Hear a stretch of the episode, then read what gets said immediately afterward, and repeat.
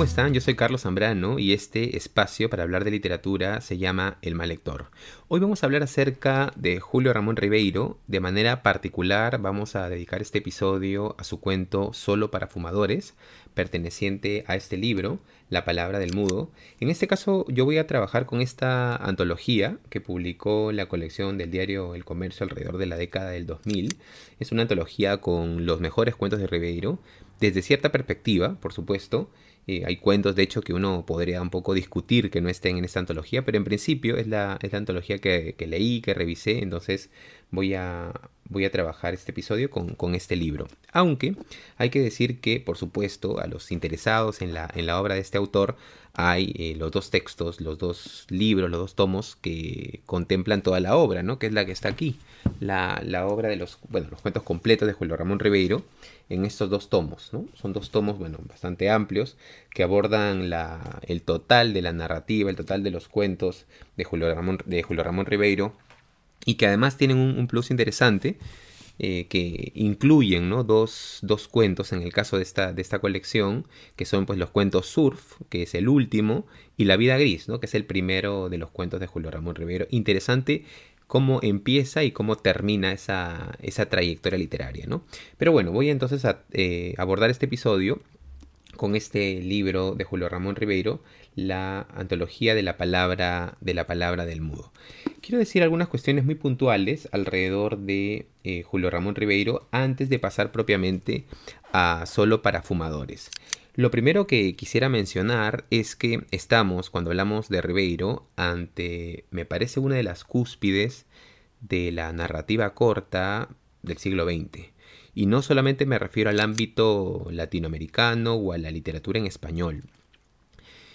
Me parece que Ribeiro ya tiene ese lugar de clásico del, género del cuento, ¿no? De esos escritores, pues, de los que, de los que uno debería tener la, la obra completa, ¿no? La colección de la obra completa en cualquier biblioteca. Hay escritores que ocupan un poco ese lugar, ¿no? Pienso de pronto en algunos escritores como, como Borges, ¿no? Por ejemplo, de los que uno puede tener sus cuentos completos, eh, con toda la seguridad de que, de que, siempre va a encontrar ahí un, refugio de altísima calidad, ¿no? También pensaba, por ejemplo, en un escritor como Cortázar, ¿no? También podremos, podemos decir que es un clásico del género del cuento. Podemos hablar de un escritor como Raymond Carver o como Alice Munro. Me parece que eh, Rulfo, por ejemplo, también, ¿no? Juan Rulfo. Entonces me parece que hay ciertos escritores que ya eh, tienen un poco la categoría de clásicos del género breve, ¿no? Y creo que, que Ribeiro ocupa un lugar destacado y un lugar ya canónico en, en, este espacio de los, de los cuentistas, ¿no? Eso en primer término. En segundo lugar, también quería mencionar que cuando estamos frente a un escritor como Ribeiro, nos encontramos ante un escritor que no está cerca, que está apartado de, este estilo de efervescencia técnica, de experimentación formal, ¿no? que estuvo tan en boga pues alrededor de, los años de los años 60, de la década del 70. En Ribeiro no vamos a encontrar, eh, salvo algunas excepciones, ¿no? Estoy pensando de repente que un cuento un poco más experimental sí puede ser un cuento como El Carrusel, por ejemplo, ¿no? Pero es una de las de los pocos ejemplos en, general en la obra de Ribeiro, eh, me parece más bien que lo, que lo que puede observarse en una obra como, como esta, como la de este gran cuentista peruano, es un estilo funcional, un estilo simple, que no quiere decir minimalista, que no quiere decir minimalista, pero sí un, estilo bastante funcional, ¿no? en donde la narración está al servicio de la eficacia de contar una historia. Eh, de repente podríamos explicar rápidamente este punto, ¿no? Por ejemplo, cuando nosotros mm, pensamos en un escritor como Borges, definitivamente hay rasgos que lo caracterizan, ¿no? La adjetivación en Borges, la manera como Borges coloca los adverbios o los verbos, ¿no? La musicalidad que es inmanente a la, a la prosa de Borges es lo, que distingue, digamos, su, su estilo, ¿no? Eh, si pensamos en un escritor como Juan Carlos Onetti, por ejemplo, la prosa Onetti tiene también ciertas características, eh, una prosa que no, que no es del todo simple, trabaja mucho la subordinación de las oraciones, las va complementando a partir de comas. Bueno, es una oración, un tipo de oración, el tipo de oración de Onetti es bastante compleja. Y lo mismo podríamos, y lo mismo podríamos decir eh, cuando hablamos acerca de un escritor, por ejemplo, como Raymond Carver, ¿no? También hay un estilo en particular, la frase corta, eh, el ritmo bastante rápido en la manera de narrar. Bueno, son algunas de las características que, definen algunos de estos escritores. En el caso de Ribeiro, me parece que mm, un rasgo distintivo no está tanto en la forma o en las estructuras de las oraciones o en la estructura de contar una, una narración, sino más bien en cierta atmósfera y de manera particular cierto personaje también, ¿no? Cierto tipo de personaje ribeiriano, cierta, eh, cierta atmósfera también me parece que está ligada en el caso de, de, Ribeiro a la derrota. Es difícil decir, decir fracaso porque cuando uno dice fracaso me parece que uno está llegando un poco a un lugar común. ¿no? Se ha relacionado muchísimo a, a, Ribeiro con este concepto del fracaso y creo que si se le menciona se le se tendría que sustentar muy bien. Creo, creo que el término fracaso es inherente a un cuento como solo para fumadores y a muchos de los cuentos de Ribeiro, no a todos, pero eh, prefiero no, no, ser tan eh, reiterativo con este término fracaso que me parece se ha vuelto un lugar común en, Ribeiro y, podría opacar otros, otros temas y otros espacios importantes, ¿no? Eso en segundo punto. Y en tercer eh, término, Quería mencionar que si bien Ribeiro es muy conocido por sus cuentos, por la antología, eh, bueno, por los cuentos de la palabra del mudo, mm, no es un escritor que se haya dedicado solamente al cuento. Es un escritor que de hecho ha abordado muchísimos géneros. Pensemos, por ejemplo, en las novelas, ¿no? Como Cambio de Guardia como Los Genesillos Dominicales. También ha abordado el diario personal, ¿no? En esta gran autobiografía que es la, tentación del fracaso, que es un texto que ha ganado muchísima importancia en los últimos años. Esos pequeños aforismos también como notas de diferentes temas que son las prosas apátridas. Inclusive la, eh, el género del teatro ha sido abordado por un escritor como, como Julio Ramón Ribeiro en esta obra Santiago el Pajarero, que aborda un personaje que ya planteaba Palma en alguna de sus tradiciones, ¿no? Eh, Santiago el Volador, este personaje en la colonia. Entonces es un escritor que ha abordado diferentes, eh, diferentes géneros, inclusive pues también la crónica periodística, el ensayo en este texto que es La Casa Sutil, que también es una maravilla. Entonces estamos ante un escritor que si bien deslumbra por sus cuentos, ha abordado muchísimos más géneros y en todos me parece, eh, si bien está un poco más deslucido para muchos críticos en la novela, eh, el mismo logro, el mismo nivel de realización eh, ha podido conseguirlo en otros, en otros géneros. Entonces, esos apuntes generales quería hacer alrededor de eh, Julio Ramón Ribeiro antes de pasar propiamente a Solo para Fumadores. Bueno, ¿de qué trata Solo para Fumadores? ¿Cuál es la historia que se nos narra en este, en este cuento?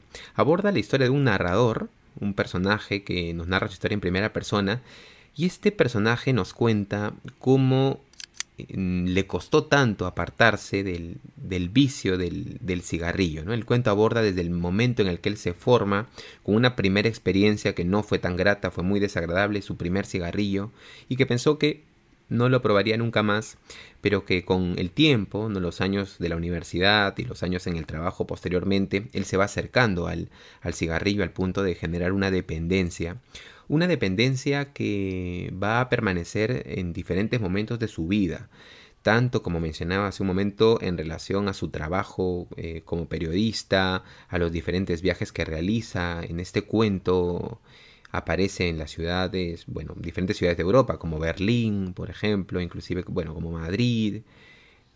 También aparece Francia, diferentes lugares por los que este narrador, por los que este personaje nos cuenta la dificultad que tiene para dejar el vicio del, cigarro. ¿no? Entonces nos cuentan diferentes anécdotas, estamos ante un recorrido que, que se da a través de esta, de esta dependencia del cigarrillo y eh, el cuento culmina sin tratar de ser muy detallista con el, con el final para que los que todavía no han revisado el cuento puedan, puedan revisarlo y les interese.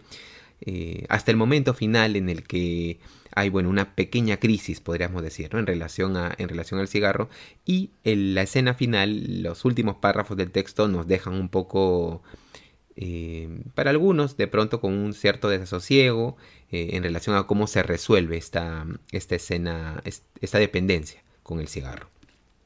Bueno, eso es lo que respecta a de qué trata este cuento solo para fumadores.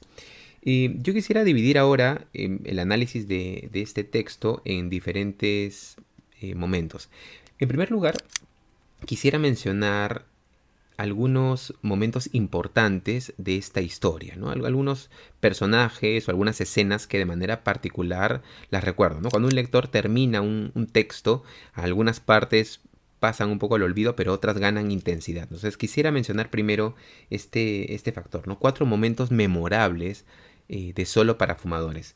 Eh, un primer momento que me parece muy memorable en este, en este cuento es la escena de la venta de los libros, ¿no? En algún momento el narrador de este cuento nos menciona que era tal su dependencia de los cigarros que tuvo que vender sus libros, que tuvo que vender eh, esos tesoros preciados que eran los clásicos que tenía en su biblioteca, ¿no? Menciona, por ejemplo, que en algún momento tuvo que vender eh, sus libros de Balzac, sus libros de Flaubert, los libros de Ciro Alegría, y en la última parte se nos menciona con este juego tan autobiográfico que tiene este, cuento solo para fumadores y que también está presente en, otros, en otros cuentos, ¿no?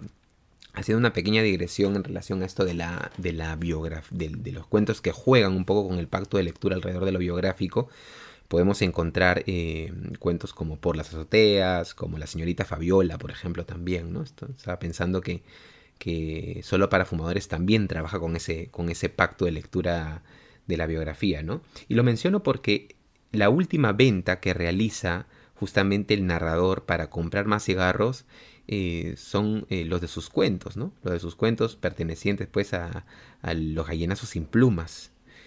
Entonces aquí es un aspecto muy interesante en relación al narrador, al personaje que vende sus propios libros para comprar más cigarros. Es una primera escena que me, que me gustó mucho. Un segundo momento, también que me parece muy interesante, es la presentación del personaje de Panchito.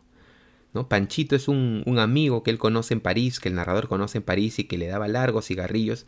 Es un episodio interesante porque no tiene directa relación con el cigarro, y sin embargo, eh, es un personaje que marca la vida del narrador en el periodo en el que él pues tenía esta gran dependencia, ¿no? Panchito es un personaje enigmático, él dice que es bajito, y en algún momento hay un conflicto con, con otros con otras personas que se presentan frente a ellos.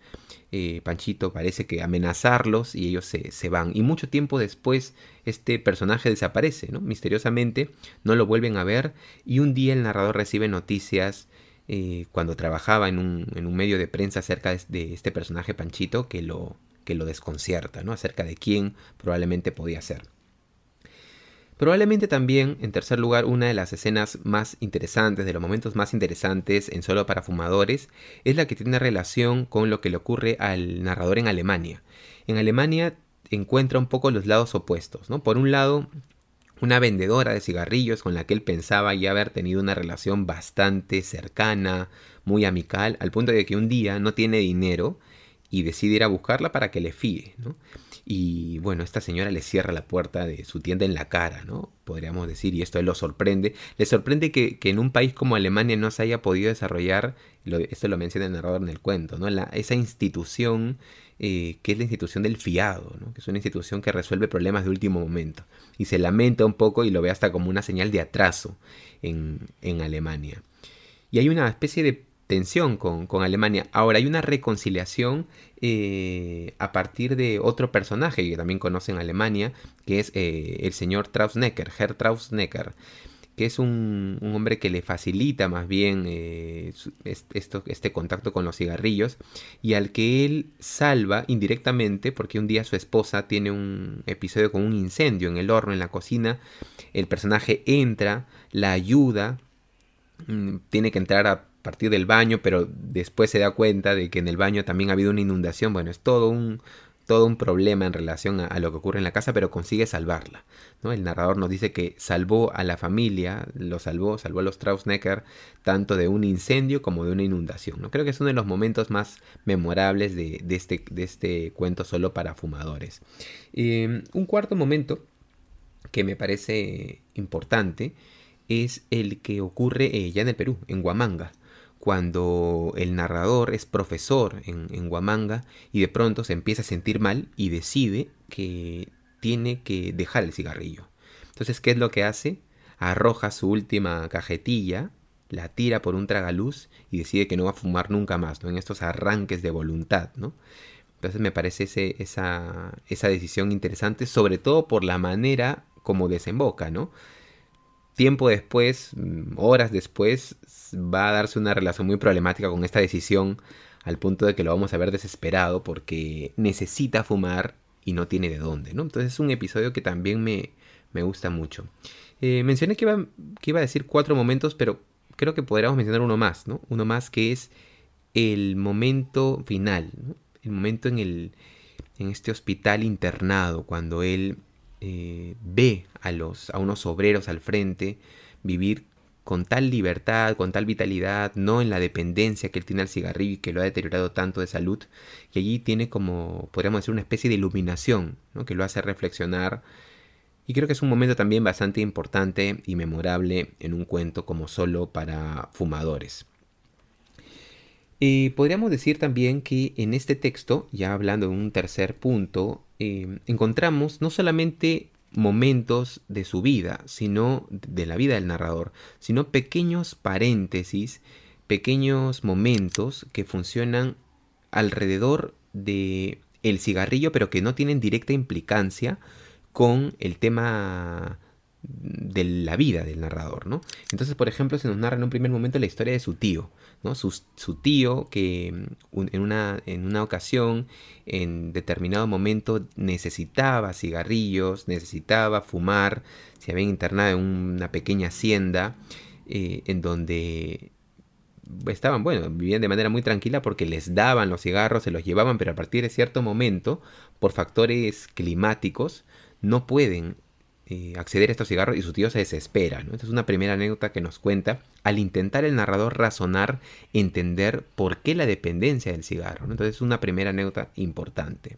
Un segundo punto me parece que tiene que ver con las reflexiones literarias que plantea el narrador alrededor del acto de fumar, ¿no?